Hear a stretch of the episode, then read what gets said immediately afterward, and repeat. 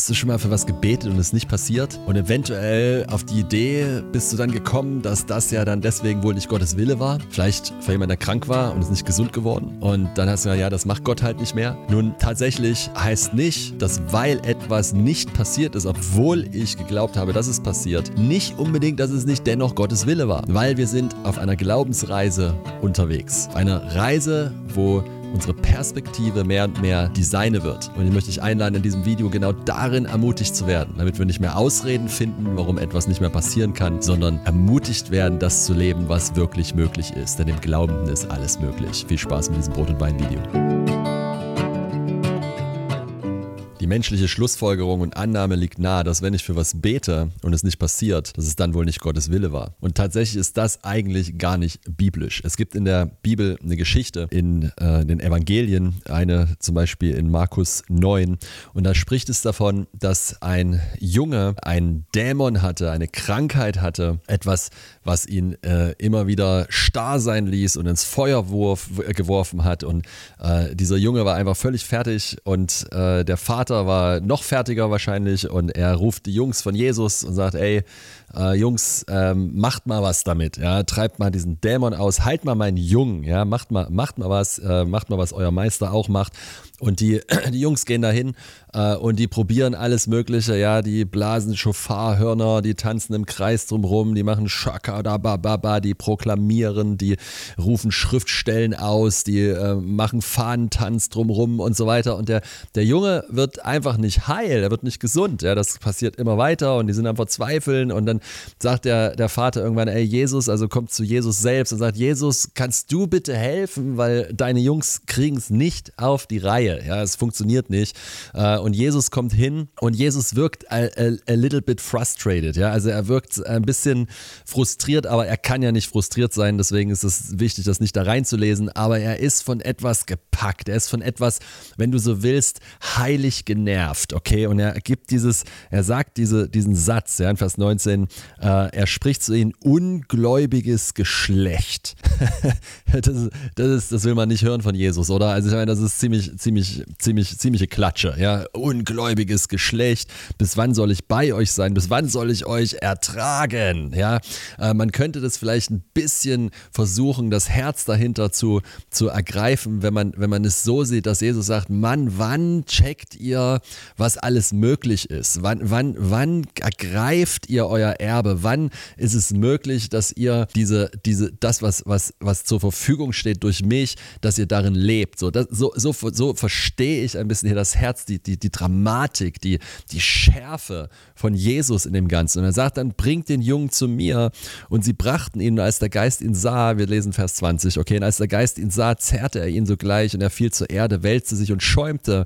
Und er fragte seinen Vater, wie lange ist es her, dass ihm dies geschehen ist. Er aber sagte von Kindheit an. Und oft hat er ihn bald ins Feuer, bald ins Wasser geworfen, um ihn umzubringen. Aber wenn du etwas kannst, so hab Erbarmen mit uns und hilf uns. Jesus aber sprach zu ihm, wenn du kannst, und jetzt kommt wieder diese, also es ist eine radikale Aussage, dem Glaubenden ist alles möglich. Also der, der Vater sagt, wenn du kannst, und Jesus antwortet, dem Glaubenden. Das heißt, Jesus äh, nimmt hier nicht den Absolutheitsanspruch für sich und sagt, mir ist alles möglich, sondern er sagt, dem Glaubenden ist alles möglich. Und lass uns nochmal kurz erinnern, dass er angefangen hat, diese ganze Geschichte, als er hinzugerufen wurde in dieses Dilemma, dass er sagt, ungläubiges Geschlecht, richtig?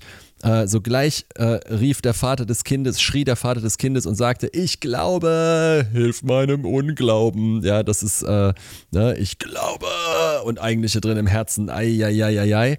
Äh, als aber Jesus sah, dass eine Volksmenge zusammenläuft, bedrohte er den unreinen Geist und sprach zu ihm, du stummer und tauber Geist, ich gebiete dir, fahre von ihm aus und fahre nicht mehr in ihn hinein.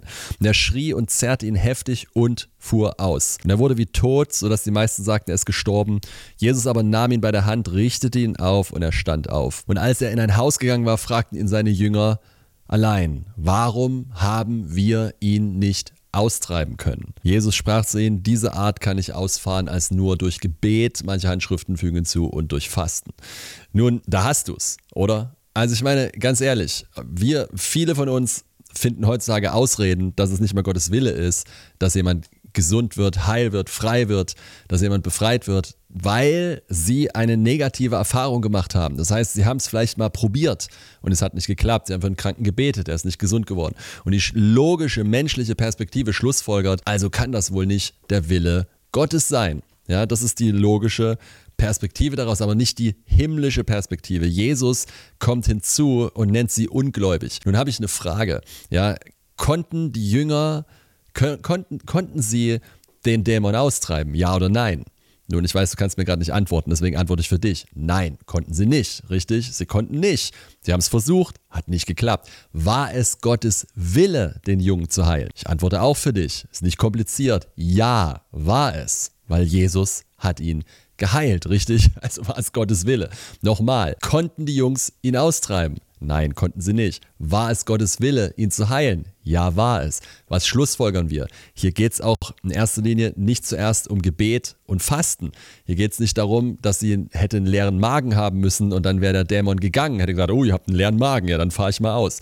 Hier geht es auch nicht darum, dass sie vorher eine Gebetsveranstaltung drumherum gemacht haben, äh, hätten, damit das passiert wäre. Hier geht es um Glauben. Hier geht es darum, was glaube ich und Glauben wächst natürlich in der Gemeinschaft, in der Beziehung mit Gott, der durch Liebe wirksame Glaube. Ja, und ja, da passt Fasten rein, da passt äh, nicht was erfassen Fasten, sondern sich aus, sondern ab, sondern ausrichten, fokussieren auf Christus, einen Lebensstil zu leben, der eine Beziehung mit Christus lebt, aus dem Glauben kommt, sodass sein Wesen in mir abfärbt und ich glaube, was er glaubt. Ich durch seinen Geist glaube, durch seine Kraft glaube. Und deswegen sagt er, ihr Ungläubigen, anders ausgedrückt, ihr könntet es. Okay, ihr könntet es und ich bin hier, um es euch beizubringen. Ja, es ist nicht dem Glaubenden ist alles möglich, nicht nur mir, dem Christus ist alles möglich, sondern sondern dem, der das glaubt, der den Glauben Gottes hat sozusagen, dass er, was wir ja empfangen haben durch das Kreuz von Jesu Christi, der Geist Gottes in uns wohnt. Und die Perspektive ist die große Frage. Die Sicht, die Glaubensperspektive ist die Frage. Sie konnten ihn nicht austreiben. Und ich will dir sagen, nur weil Dinge nicht geklappt haben in deinem Leben, heißt nicht, dass es nicht Gottes Wille war. Die Frage ist, gehst du ins Versteck mit ihm, bist du in Gemeinschaft mit ihm und erlaubst ihm zu arbeiten an deinem Herzen, sodass deine Niederlagen zu Siegen werden, sodass er in dir etwas formen kann, was das nächste Mal, wenn du in die Situation kommst, einen anderen Glauben mitbringst, als vorher und somit Resultate sehen wirst, die du vorher nicht sehen konntest? Das ist die große Frage. Damit möchte ich dich ermutigen. Es ist möglich. Es geht. Ja, der Punkt ist auch nicht, wie viel du fastest und wie viel du betest und was du alles für Aktionen drumherum machst und keine Ahnung was, die nur manchmal, ganz ehrlich, nur äh, unseren Unglauben kaschieren. Und wir denken, wenn wir noch lauter brüllen und wenn wir noch mehr Dinge tun und noch mehr dies machen, dann wird Gott irgendwas tun. Aber der Punkt ist, dass Gott es schon bereits getan hat, am Kreuz vollbracht und und dass es darum geht, da hineinzutreten, durch Glauben geöffnete Augen des Herzens zu haben,